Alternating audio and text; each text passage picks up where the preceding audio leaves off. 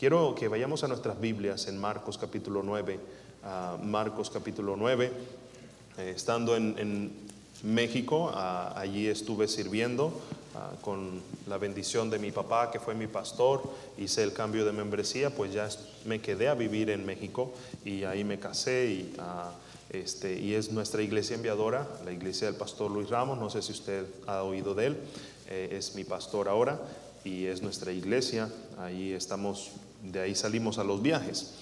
Ah, y bueno, yo cuando estoy presentando también digo que ah, sufrí un secuestro en México ah, y varios hermanos se asustan hasta que digo, ahí está la culpable del secuestro, no me dejó regresar a mi país, ¿verdad? Es un tipo de secuestro muy distinto al que pasa en, en- en México.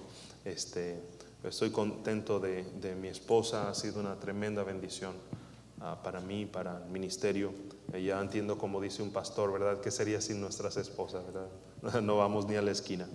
Este, pero gracias a Dios por esto. Vamos a leer en el versículo ah, 14, perdón, 24. Ah, la lectura es un poco larga, la estoy reduciendo y ahorita voy a explicar de qué es el contexto, ¿verdad? Para que usted lo tenga en mente. Marcos 9, 24 al 29. Dice la palabra de Dios así, está bien de pie, vamos a leerlo. Eh, empiezo con el versículo 24, usted puede leer el 25 y de esa manera nos vamos hasta el 29. ¿Lo tenemos hermanos? Amén. Es bueno estar en la casa de Dios y Él nos tiene siempre palabra. La persona más importante es Él, no lo olvide. Siempre que estoy en un culto digo, Señor, tú estás aquí, permíteme no, olvidar esto porque sería mi peor error y ya no disfruto el culto. Él está aquí en medio de nosotros. Dice así la palabra de Dios, e inmediatamente el padre del muchacho, Marcos 9:24, clamó y dijo, creo, ayuda mi incredulidad. Todos el 25.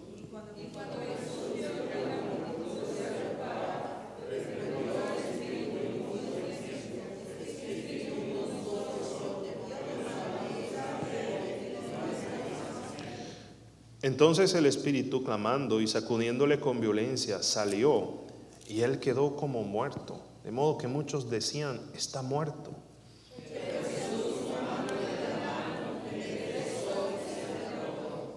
Cuando él entró en casa, sus discípulos le preguntaron aparte, ¿por qué nosotros no pudimos echarle fuera?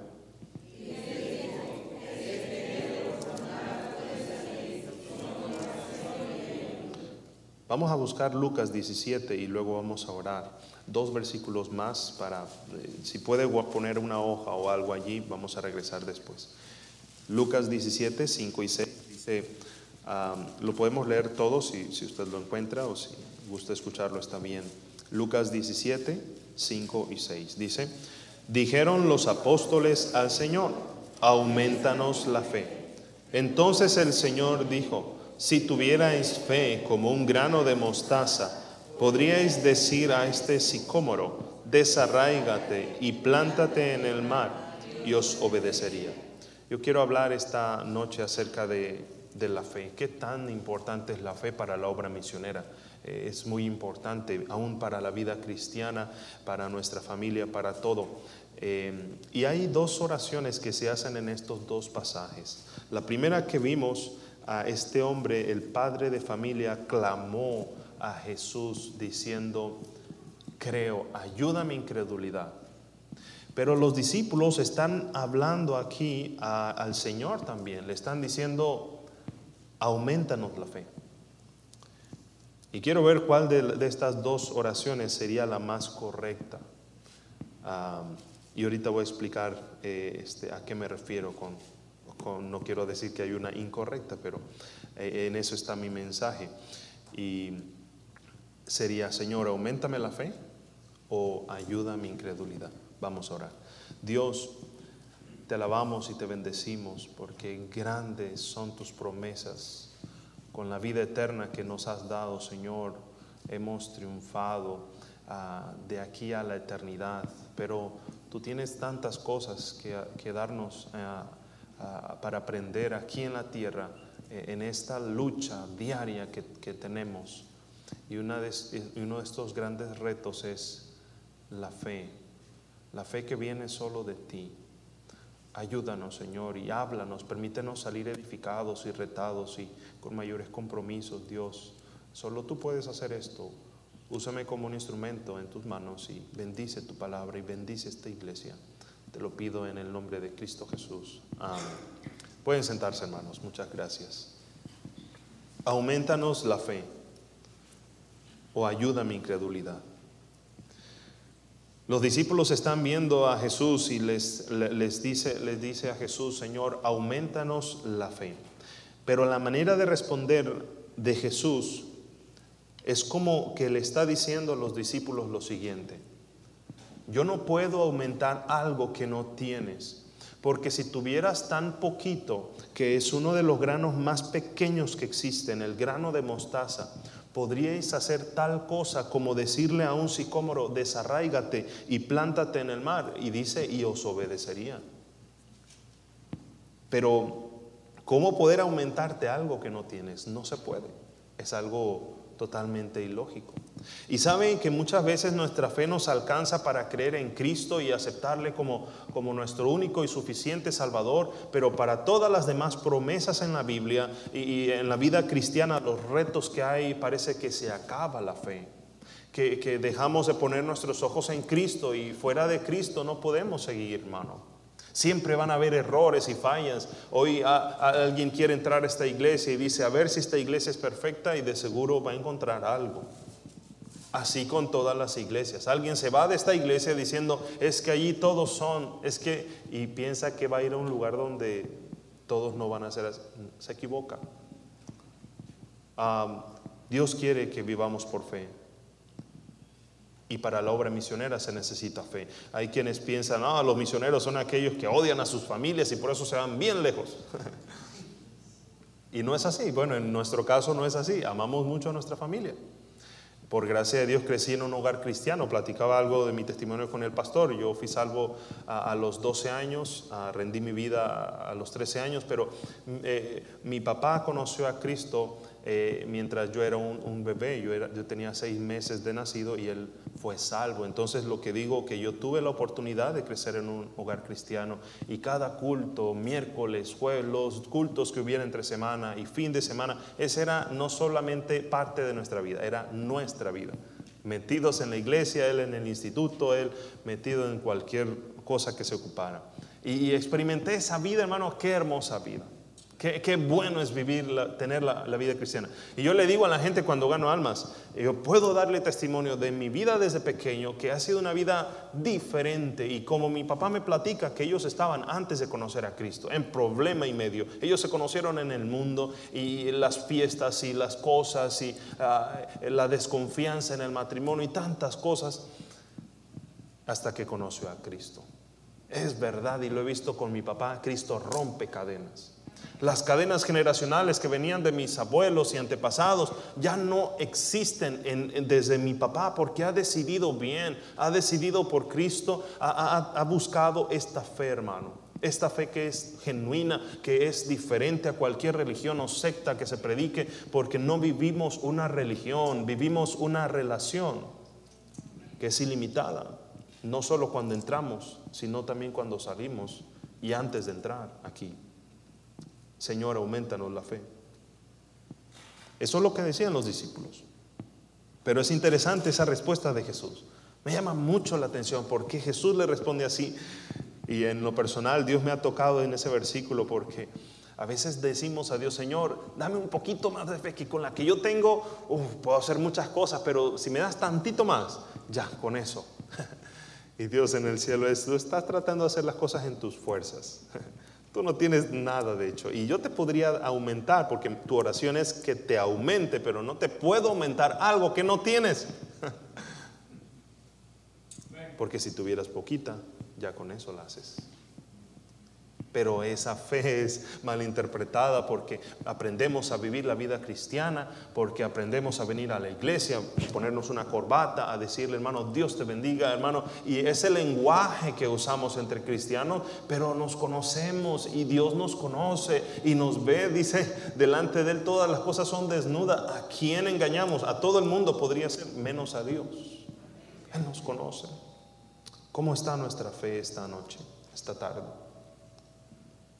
Y hay un hombre preocupado del otro lado en estas páginas, en Marcos, que se relata de esta historia y, este padre está preocupado porque su hijo está teniendo tantos problemas y, muchas veces está a punto de morir y lo saca del fuego y se golpea y, lo tiene que llevar a, curar y luego otra vez está con este problema de los demonios y una situación difícil que vive un padre buscando solución y enfer eh, y, doctores y aquello y gastando dinero y nada y escucha de Jesús y dice yo creo que Jesús lo puede hacer y se acerca con los discípulos que ellos ven que los discípulos sacan demonios y también los curan sanan a las gentes y, hacen tantos milagros. Entonces él se acerca y dice este es de, de los de Jesús vamos voy voy con él y los discípulos ven que no pueden echarlo fuera y lo hacen a un lado. Y ellos siguen. Cuando Jesús los encuentra, ellos están disputando con, los saduceos. Dice en Lucas, oh, perdón, es Marcos, sí, Marcos 9. dice aquí en el versículo 16, Él les preguntó, ¿qué disputáis con ellos? Dice en el 14, cuando llegó a donde estaban los discípulos, vio una gran multitud alrededor de ellos y escribas que disputaban con ellos. Y Jesús le pregunta, ¿qué disputáis con ellos?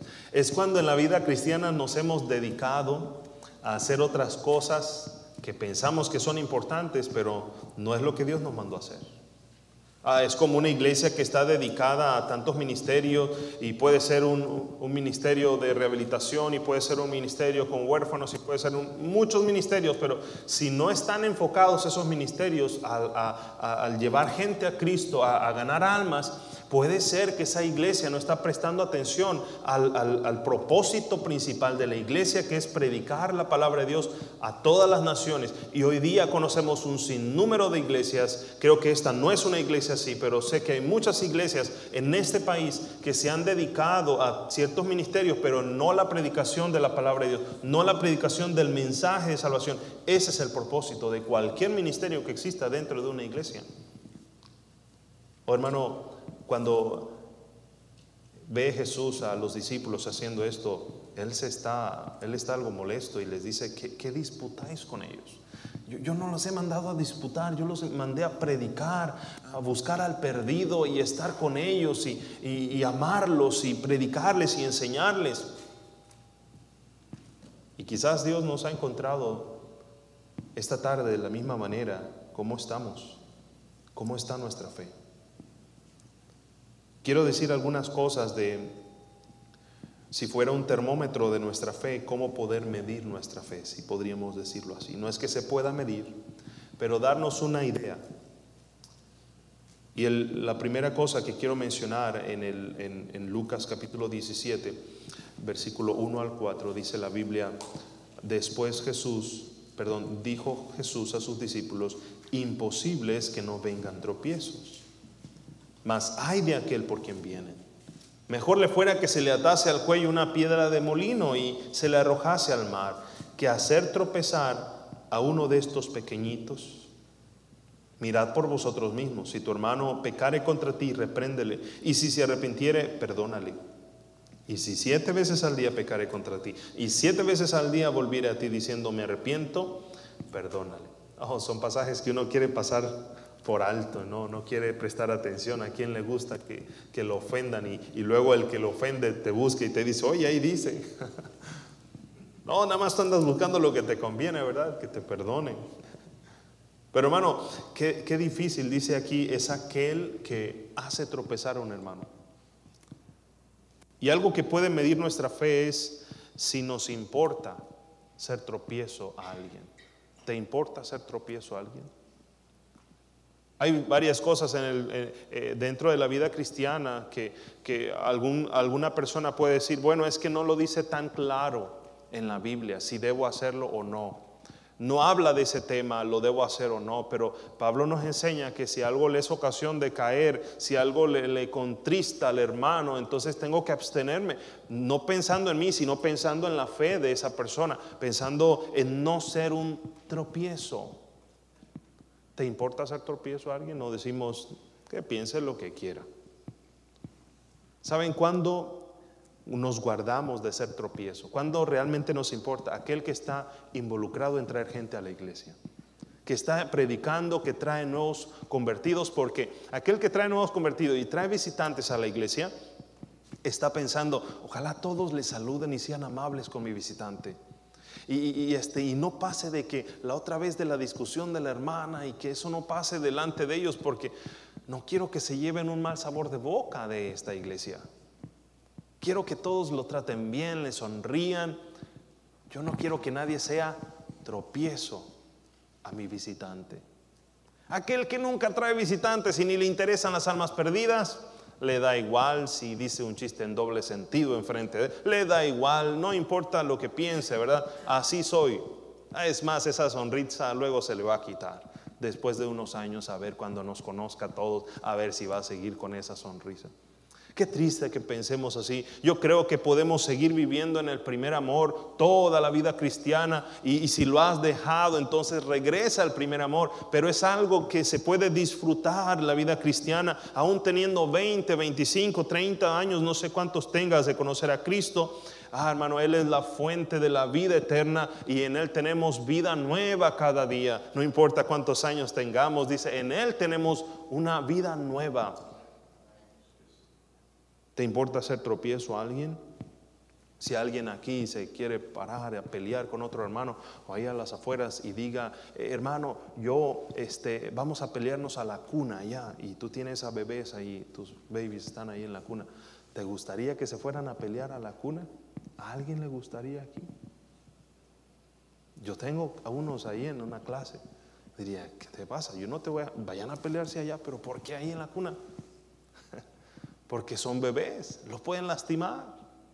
Así es el que está involucrado predicando la palabra de Dios, está no quiere ser tropiezo a nadie, quiere ser bendición a todos y aquel que trae sabe a alguien a la iglesia, sabe lo que es eso, hermano, yo te animo a que experimentes que es traer un visitante y que no solamente lo hagas una vez y no sea tu vida continuamente que alguien te conozca eh, porque traes gente a la iglesia. Eso cuesta, hermano. Se dice que para traer a alguien a la iglesia, una estadística, tendrías que tener 10 contactos para que uno, te hace lo más probable, casi seguro, venga a la iglesia. Y uno se desanima porque dice, dos me quedaron en que iban a venir, fui el domingo y nada. Y ya uno se desanima pensando, yo creo que esto ni funciona, ¿no? Que lo haga el pastor, que a él sí, le hacen caso, a otro hermano sí le hacen caso. Es porque es mucho trabajo y a veces no nos gusta mucho trabajo en cuanto a esto de la ganancia de almas. Pero el día que tengas 10 contactos que te digan, de seguro mañana, bueno, al siguiente día ten en mente esto, de seguro uno de esos días. Esperemos en Dios. Es la estadística que hay. Yo creo, hermano, Dios podría bendecir con mucho más. ¿Te importa ser tropiezo? Es una evidencia de nuestra fe. Usted dice, eso es algo como que no tiene mucho sentido. Para mí lo tiene, hermano, porque ah, habla de madurez, de crecimiento espiritual que has tenido en la vida cristiana, que ya no estás pensando en ti, sino en el otro. A veces el crecimiento y la madurez se mide, bueno, por años, pero he conocido cristianos de 20 años, pero siguen siendo bebés. ¿Y de qué sirve?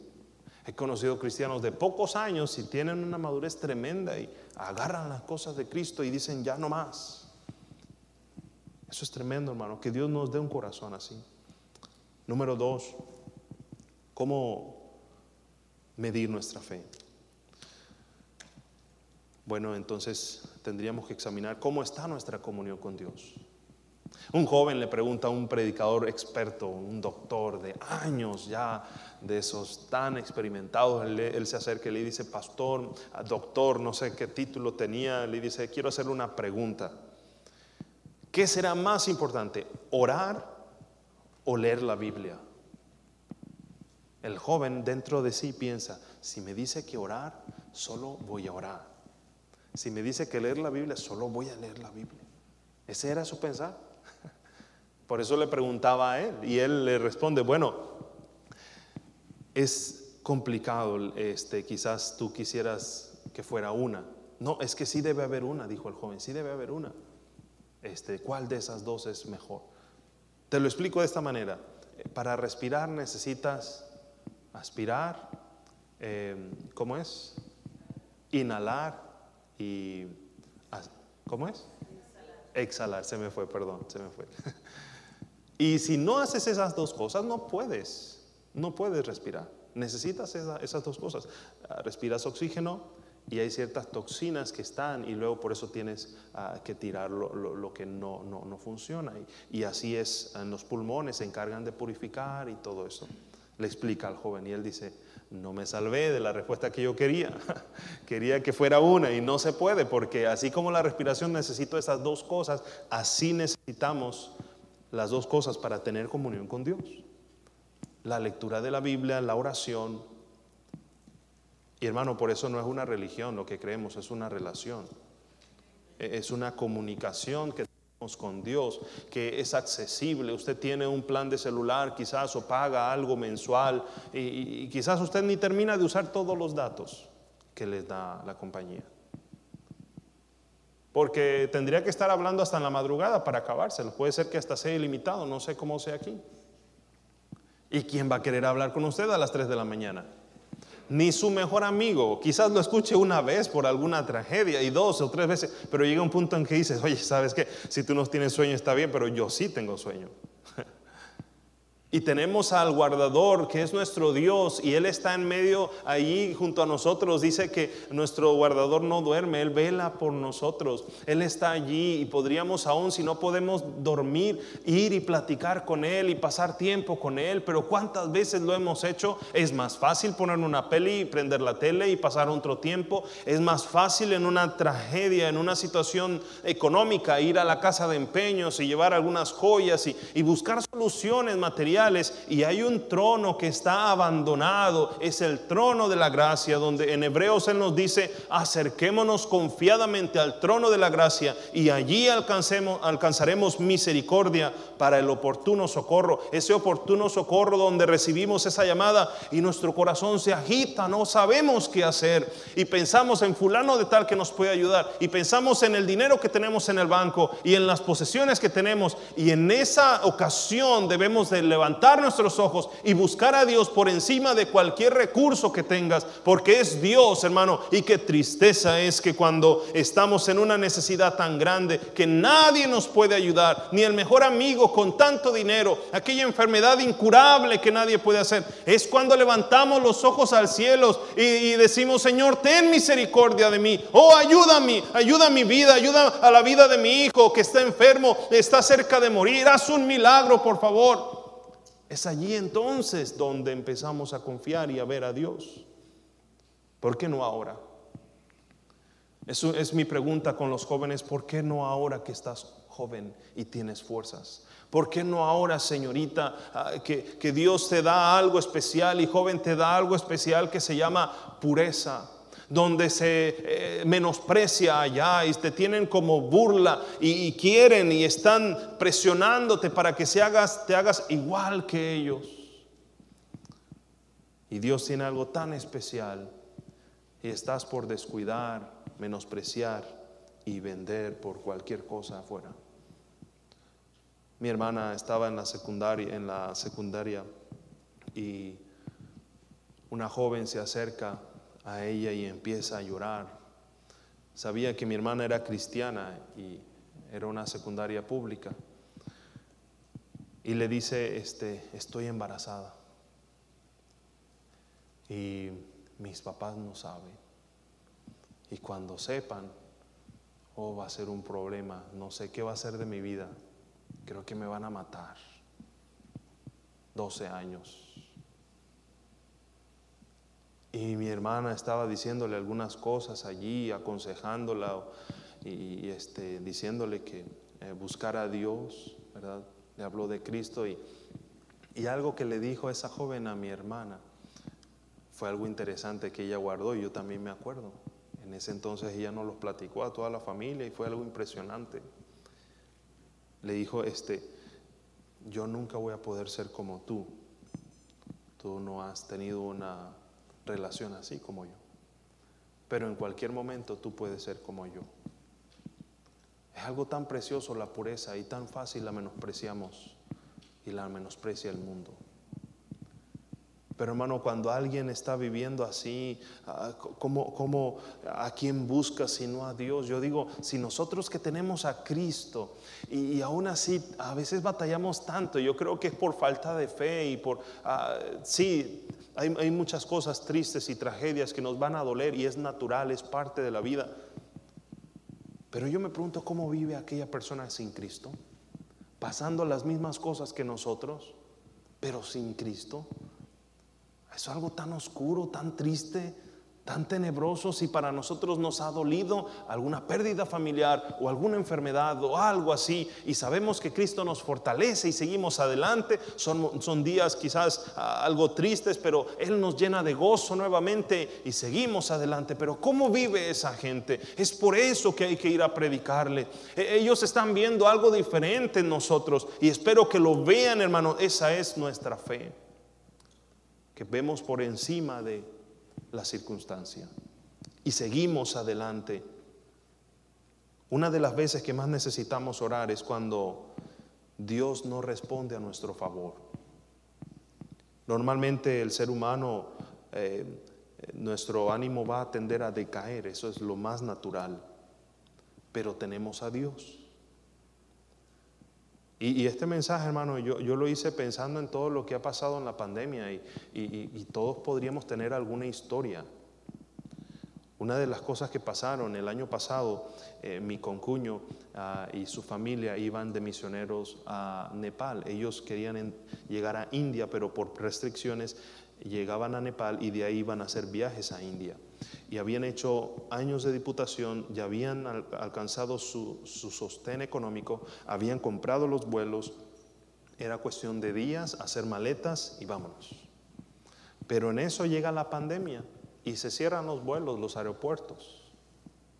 No puede viajar, se pospone para junio, algo así del año pasado. Y en ese trayecto mi concuño enferma. Y es algo, pues, una enfermedad, este, que una infección ah, e, e, en, el hígado y, luego que pasa a los pulmones, pero algo que otra persona ha podido pasar y superar.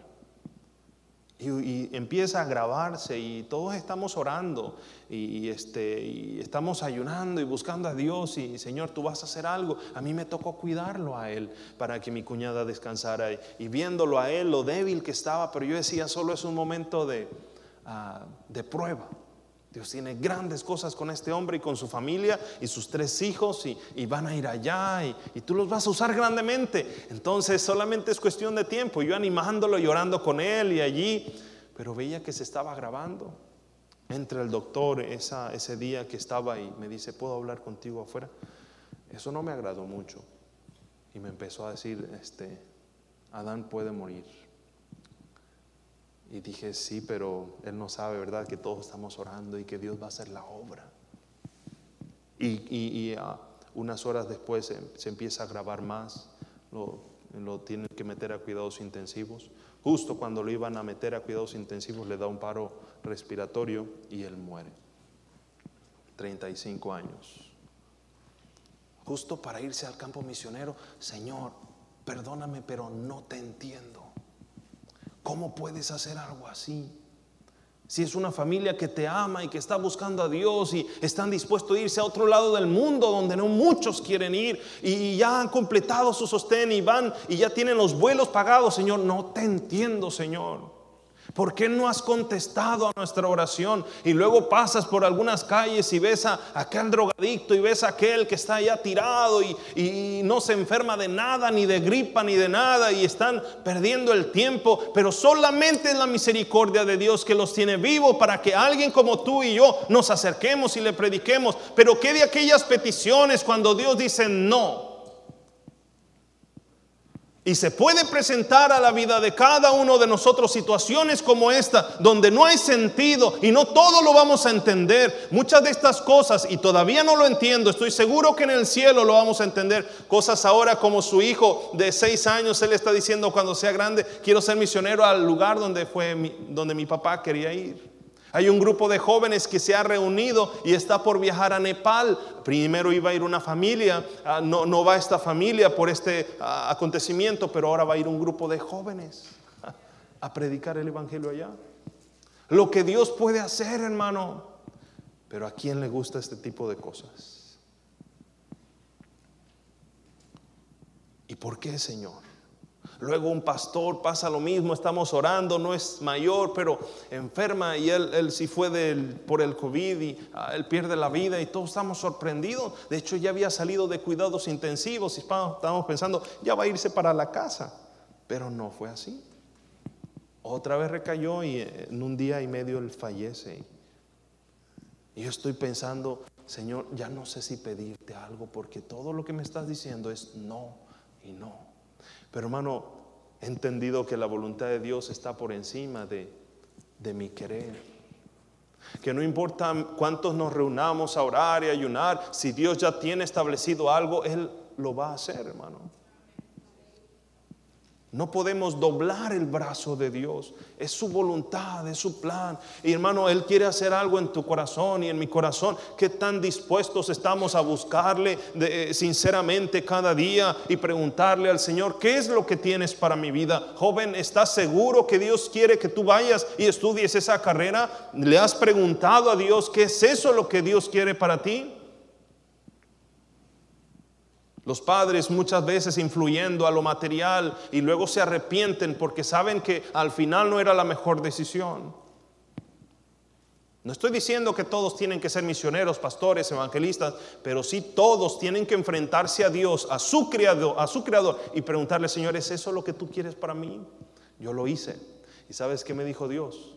Yo te quiero para el ministerio y aún tentado a estudiar una carrera antes y preguntándole a Dios, Señor, ¿me permites? ¿Quieres? ¿Sabes? Dios responde, Dios habla, Dios usa su palabra, pone pensamientos conforme a su palabra, Él nos habla, Él nos guía.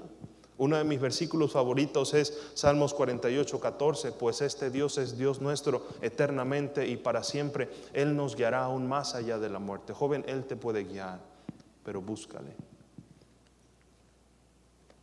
Pero ¿cuánto oramos y cuánto buscamos a Dios?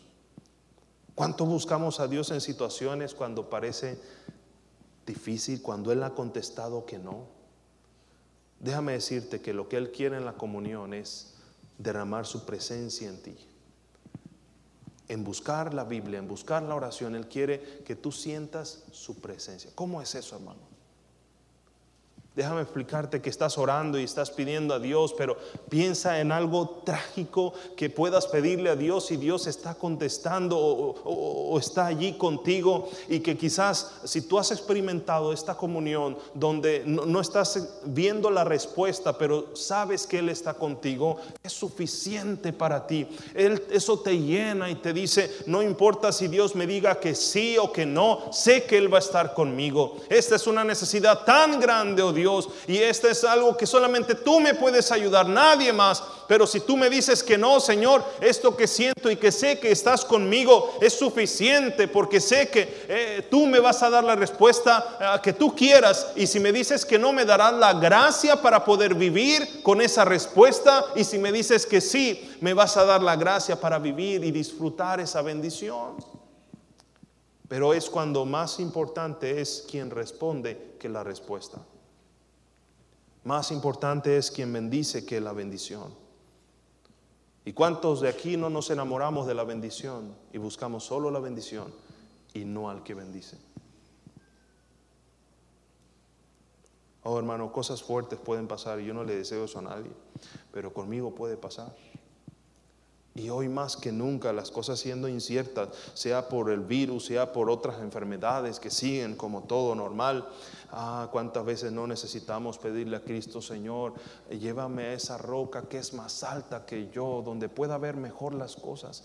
Padre de familia y hombres aquí presentes, cuántas veces no tienes que ir a esa roca que es Cristo y decir, ¿cómo debo seguir guiando a mi familia? Mira los problemas en casa y mis hijos. No, no le eches la culpa al pastor, es tu responsabilidad, hermano, padre de familia, el guiar a tu familia, el enseñar la Biblia en tu casa no le eches la culpa al maestro de escuela dominical, que por eso no saben Biblia a tus hijos. Es tu culpa, hermano. Yo recuerdo cada día en mi casa abriendo la Biblia y mi papá leyéndola y, y decir que Pudimos leer como familia toda la Biblia en los altares familiares y es una bendición, hermano, porque es allí donde la presencia de Dios se manifiesta. Algo sencillo, no largo, no un culto, algo bien especial. El altar familiar. ¿Cómo está nuestra comunión con Dios? Ese es un punto clave para nuestra fe. De allí emana, de allí se fortalece, de allí crece nuestra fe. Y claro, las pruebas como siguiente. ¿Cómo reaccionamos ante las pruebas? ¿Cómo reaccionamos ante las pruebas? Es una evidencia de nuestra fe. Hay veces que hermanos que le pasan ah, cosas tremendas y yo digo como estas cosas que hablo y de hecho yo, yo le pregunté también a mi cuñada, ¿pensaste algún día que te pasaría algo así? Y ella me respondió como yo, yo pensé para mí. E, ella me dijo, bueno, yo pensé que esto nunca me pasaría a mí, sino a otros. Porque yo pensaría, esto yo no lo puedo aguantar. Eso que han vivido, no hombre, yo, yo no lo aguanto. Entonces yo pensaba así. Y yo le dije, es como yo he pensado. Que yo pienso, si esas cosas yo no podría vivirlas, porque yo pienso que no las voy a aguantar. Por eso, Señor, tú le darás la gracia a ellos. Y ella diciéndome eso, entonces yo digo, eso quiere decir que a cualquiera de nosotros nos puede pasar. Y si algo así nos pasa, hermano, Dios nos va a dar la gracia. No, pero solo si es su plan. No porque estemos endurecidos y Dios quiera quebrantarnos. No porque sea una consecuencia al pecado. Por falta de comunión con Él. En que Él quiera llamar nuestra atención.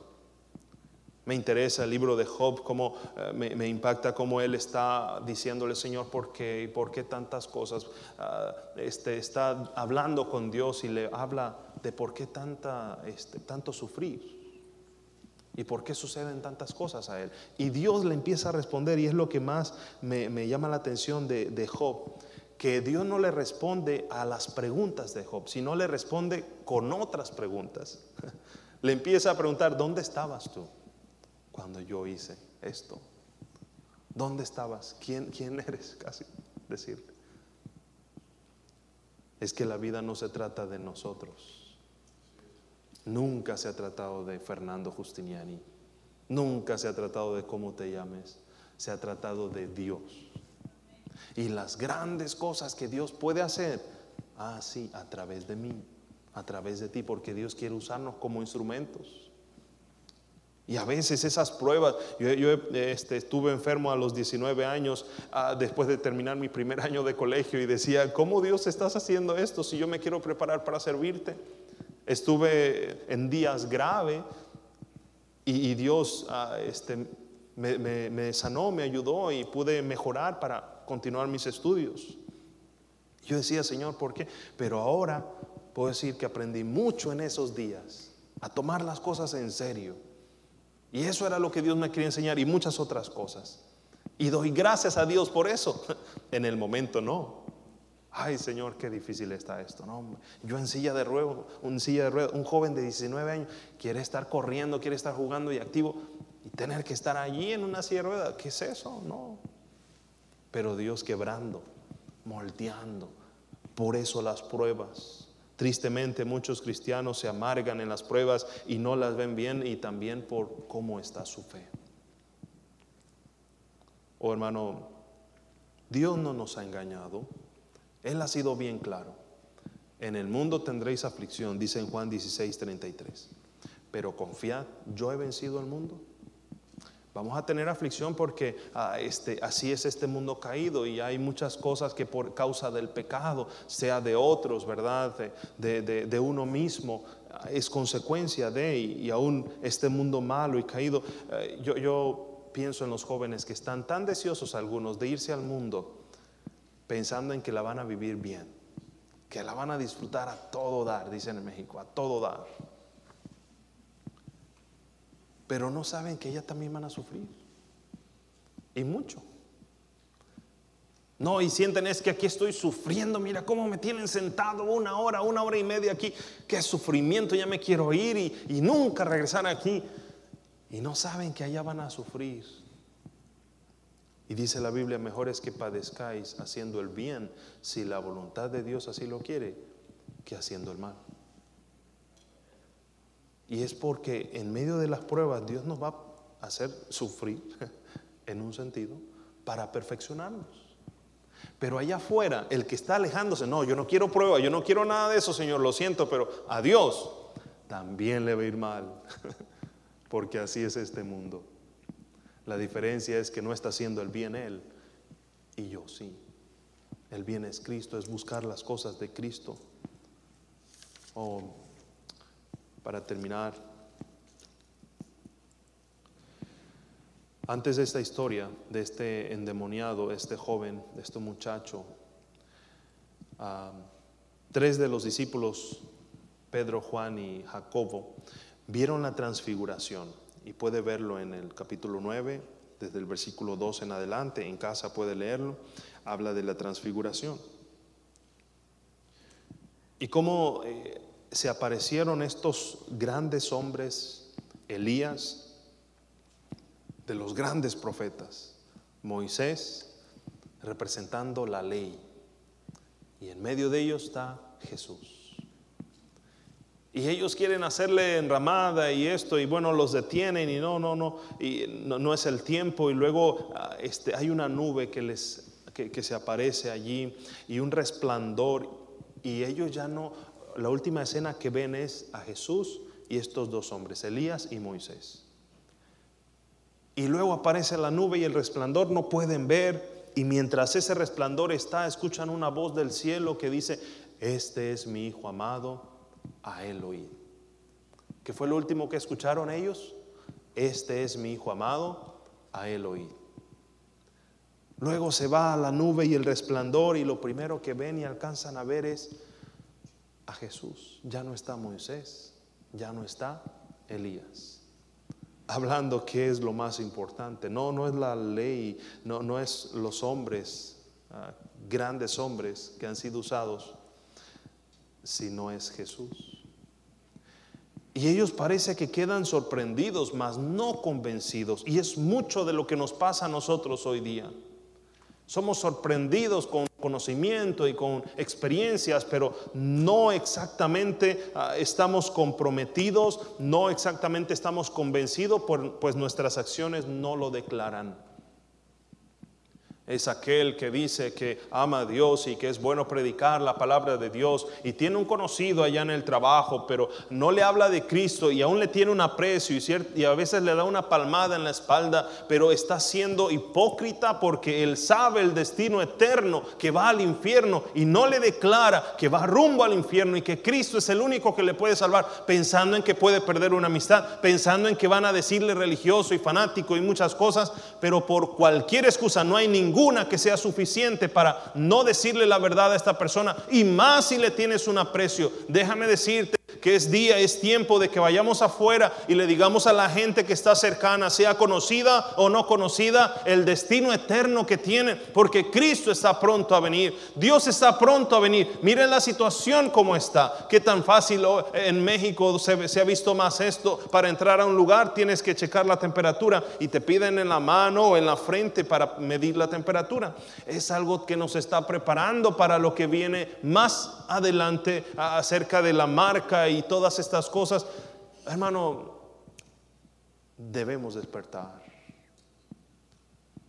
Yo veo en el testimonio de la señora Luisa que fue salva, cómo aprendí un poquito de lo que es la paciencia de Dios.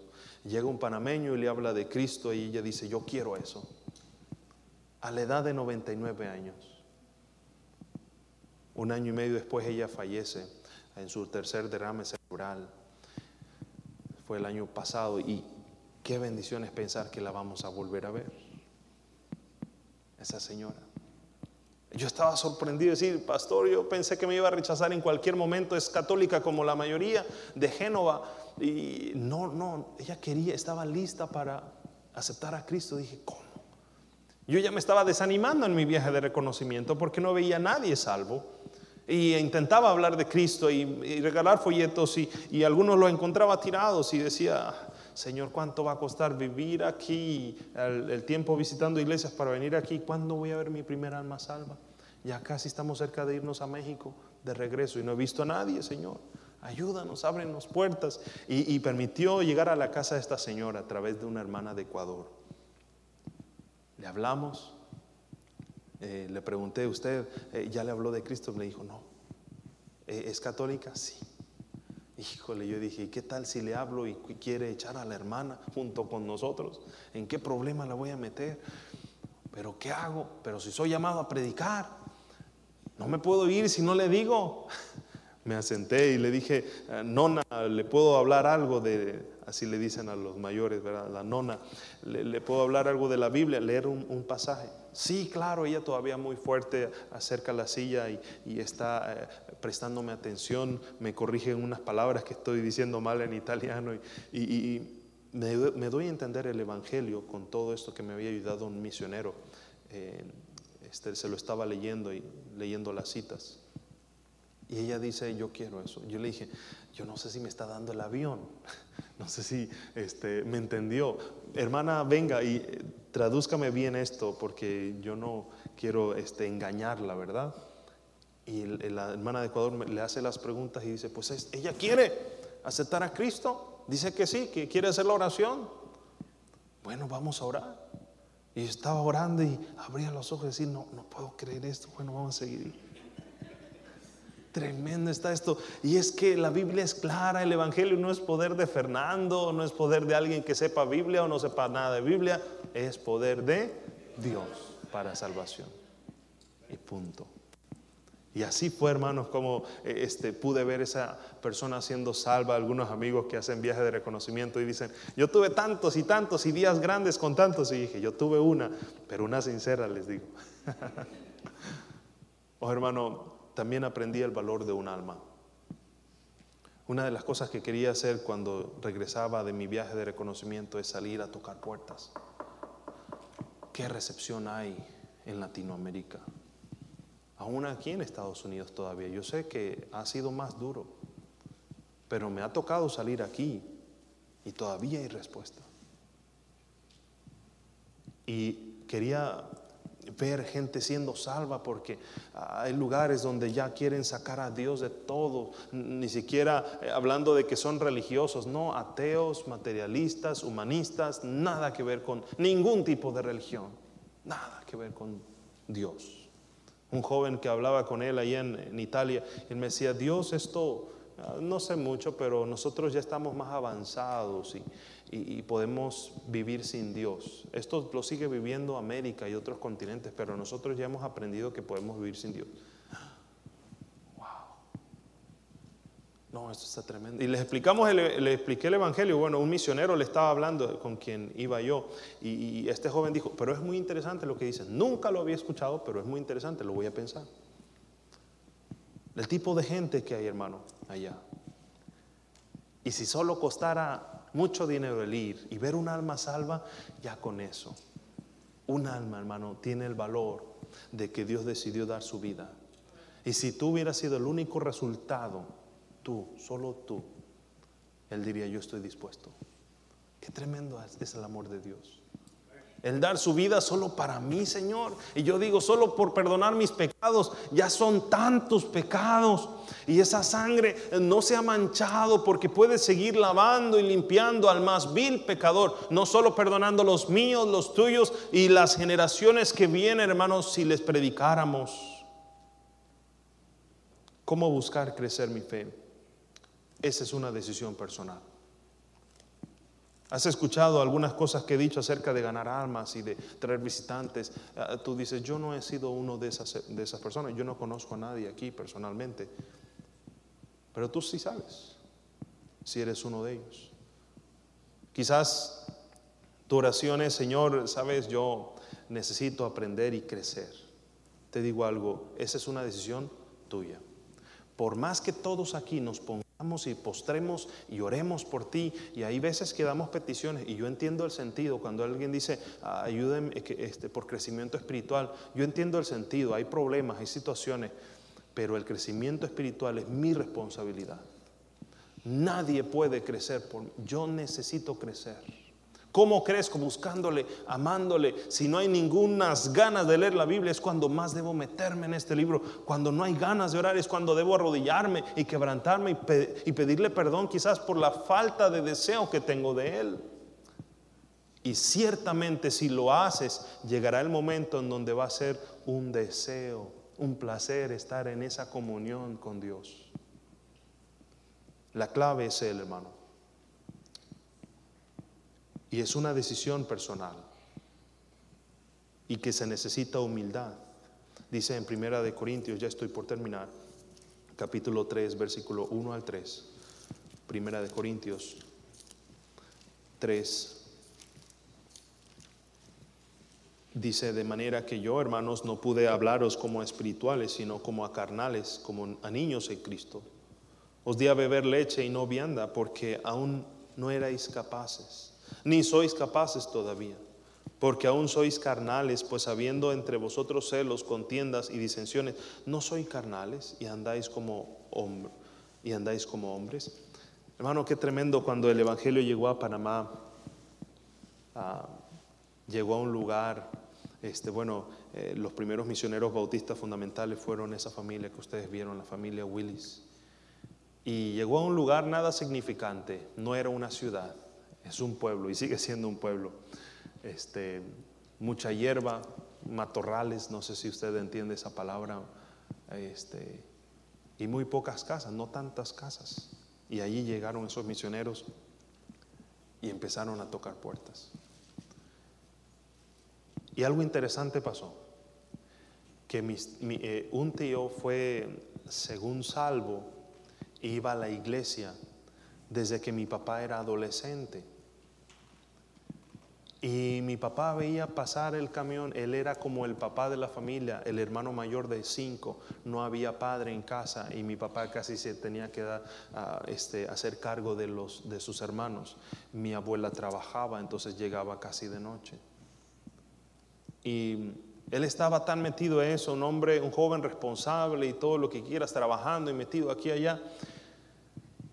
Pero un hermano, uno de sus hermanos iba a la iglesia se casó en la iglesia. Pero pueden creer que nunca lo invitó. Nunca le habló a mi papá. Fue por otros medios que mi papá conoció a Cristo. Y fue este misionero que le habló de Cristo a mi papá. Qué tremendo, alguien tan cercano. Y mi papá viviendo en ignorancia y en el mundo. Y tan cercano, ahí en la casa llegaban, pero él no vivía como cristiano ese tío. Se casó y pronto se alejó de Dios, ha estado lejos de Dios por mucho tiempo. No es como para hablar mal de él, pero solo un ejemplo de a veces lo que puede pasar en la vida cristiana. Con gente que pensamos que, oye, yo pensé que era cristiano, allá era una cosa en la iglesia y en la casa era otra totalmente. Y mi papá dice, no, si yo sabía que tu tío iba a una iglesia, pero este, pues en la casa como lo veíamos, pues a quién le van a dar ganas. Al contrario, ¿verdad? Nosotros andamos mejor que él. Nunca le dijo. Quizás hubiera sido un matrimonio distinto y situaciones distintas, pero gracias a Dios aún así después Él conoció a Cristo. ¿Cuánta falta nos hace, hermano, crecer en fe? y como le dije, es nuestra decisión. Él, no quiere que sigamos siendo bebés espirituales. Eh, y, estoy discipulando, no, no, he podido avanzar por, por, estos viajes, pero a una familia. Y yo le estoy diciendo a esta familia, este, yo estoy tratando de discipularlo no toda la vida. Yo quiero darle solo la base de las doctrinas que creemos y, y ustedes sepan algo para que ustedes lo empiecen a hacer con otros. Porque ese es el propósito de discipular. La Biblia no solo nos dice ir y predicar y punto. Él dice, haced discípulos. ¿Y cuántas veces no andamos dejando hijos de Dios regados por ahí y no nos importa regresar? Hermano, qué bueno es cuando te, detienes y cuando te involucras en tener discípulos. Qué emocionante es tener discípulos. Alguien que te está siguiendo, que tú ahora le eres de ánimo. Ahora tú no andas buscando quien te anime. No, tú buscas tu ánimo de Dios y ahora tienes que animar a otros. Estás creciendo. Hermana, usted lo puede hacer. Hermano, no importa nuestra edad, lo podemos hacer. Él espera de nosotros fruto. Cada año puede ver tu viña y ver, ¿hay fruto en mi viña? ¿Hay fruto en tu familia? ¿Cuánto estás llevando a Cristo y cuánto estás viviendo para Él? Y del otro lado, de nada sirve vivir ah, predicando y trayendo mucha gente a la iglesia y yo descuidando mi vida espiritual. Y pensar que porque tengo resultados está todo bien. No, no podemos engañar a Dios. Oh hermano, la vida de este joven fue afectada por un momento porque no pudieron echarle fuera los demonios y, este, y los discípulos no pudieron hacer este trabajo y llegó Jesús. Gracias a Dios por Jesús. Llegó Jesús y dijo, ¿qué, qué, qué, sucede aquí? Y le explica otra vez la situación. Mi hijo algunas veces se echa en el fuego, otras en el agua, está atormentado por estos demonios y, oh Señor, si puedes hacer algo. Jesús le dice al que cree todo le es posible. Él clama a Jesús diciendo, creo, ayuda mi incredulidad. Creo que es algo más sincero lo que dijo este hombre. Los discípulos estaban diciendo en el pasaje que leímos después, aumentanos la fe. Pero suena un poco falso. Y, nos da a notar eso por la respuesta de Jesús. Es que si tuvieras poquita, ya con eso la haces. Para muchas cosas, cosas tremendas. Y ahora ve a este hombre, ayuda a mi incredulidad. Y Jesús hace el milagro. Porque realmente cree. Una de nuestras peticiones es, Señor, eh, lo que estoy es lleno de incredulidad. Mi, mi, mi cuestión ni siquiera es la fe. Déjame ir un poquito más acá. Es que estoy lleno de incredulidad. Estoy lleno de los dardos de ataques que están en el mundo, de las escuelas y de las ideas humanistas y de las ideas ah, que hablan en contra de Dios y de aceptar el libertinaje en el mundo. Estoy ya casi a favor de todo esto. Oh Señor, ayúdame porque estoy lleno de incredulidad. Y si tú quitas toda incredulidad, va a empezar a nacer ese, esa ramita de fe, esa plantita de fe que será suficiente para seguir la vida cristiana, para apoyar a más misioneros, para ir a otras partes del mundo. Dios quiere llamar aquí a jóvenes, a hermanos, a familias, para ir a predicar a otros campos. No solamente que apoyen a un misionero de allá, sino de aquí, que pueda salir otro misionero a este tremendo ministerio que tienen de americanos, estar trabajando todos en conjunto. Estoy seguro que Dios quiere hacer un avivamiento pero no va a pasar si no buscamos el avivamiento personal, el avivamiento de mi familia, el que el padre de familia está preocupado por sus hijos, la vida espiritual de su esposa y de sus hijos, y, así cada hermano en conjunto va a ser algo especial. ¿Cómo es su oración? ¿Aumentanos la fe o ayuda nuestra incredulidad? Ayuda mi incredulidad. Quita mi incredulidad. Y he aquí cuando tú quitas mi incredulidad, voy a empezar a creer mejor. Voy a ver las cosas mejor. Tú vas a poder obrar mejor en mi vida. Oh hermanos, yo creo que el tiempo está cercano. Y aún con la pandemia y tantas carencias, podríamos decir, eh, voy a esperar todavía unos meses para empezar a dar a misiones. Eh, yo creo que este año en la conferencia no voy a aumentar porque mira la crisis. ¿Sabe que la obra misionera siempre se ha hecho en crisis? ¿Sabe que en los avivamientos han pasado cuando ha habido un tipo de crisis? Porque es cuando surge la fe y la gracia de Dios. Cuando nadie pensaría que podría suceder algo es cuando Dios puede mostrar su poder. Oh, que Dios lo pueda mostrar en mi vida y sea una, una evidencia de la fe. Solo puede venir de Él esta fe. no se compra en una farmacia. No, no, se adquiere de, de algo más que en la búsqueda de Dios. Cuando vemos que Él es importante y su causa es lo importante. Si un poquito hemos entendido y nos falta mucho que aprender, pero un poquito hemos aprendido de lo que dije, que, piensan que los misioneros odian a sus familias. Es que creemos que los vamos a ver si, si no los vemos después de que nos despidamos y vayamos al campo. Dios mediante en enero o febrero planeamos salir. Yo ya tengo un tiempo de no ver a mi familia. Y claro que son buenas las videollamadas y todo, pero qué especial es tenerlos cerca y darles un abrazo y un beso. Pero estamos seguros de algo, hermano, que ah, lo dijo Eric Liddell, ah, los que aman a Dios nunca están juntos por última vez. Vamos a estar otra vez. Y si somos inteligentes y hacemos buenas sumas y cálculos, nos conviene vivir para la eternidad que para lo terrenal. Puedes vivir 60, 80 años, 100 años, en comparación a una eternidad, ¿dónde quieres invertir?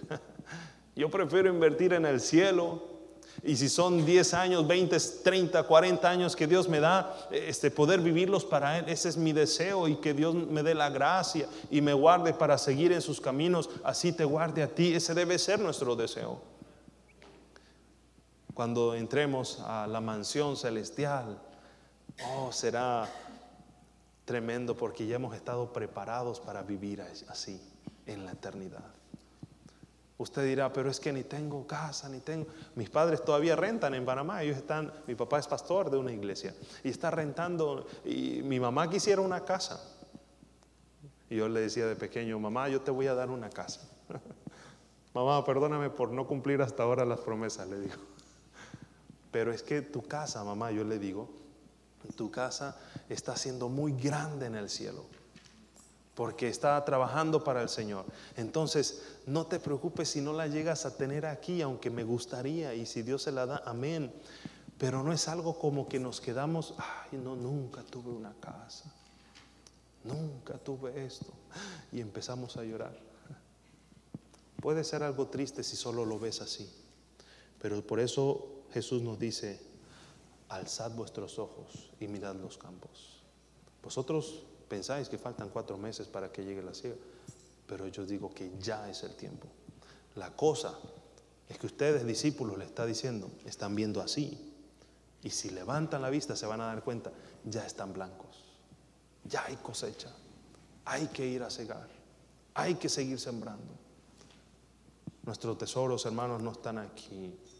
Qué bueno es el disfrute de las cosas materiales, pero solo es un momento lo eternal, como la palabra lo dice, es para siempre, para siempre con Cristo. Yo algo que he pensado es que muchos cristianos vamos a entender la vida cristiana y la obra misionera no en esta tierra, sino cuando entremos al cielo.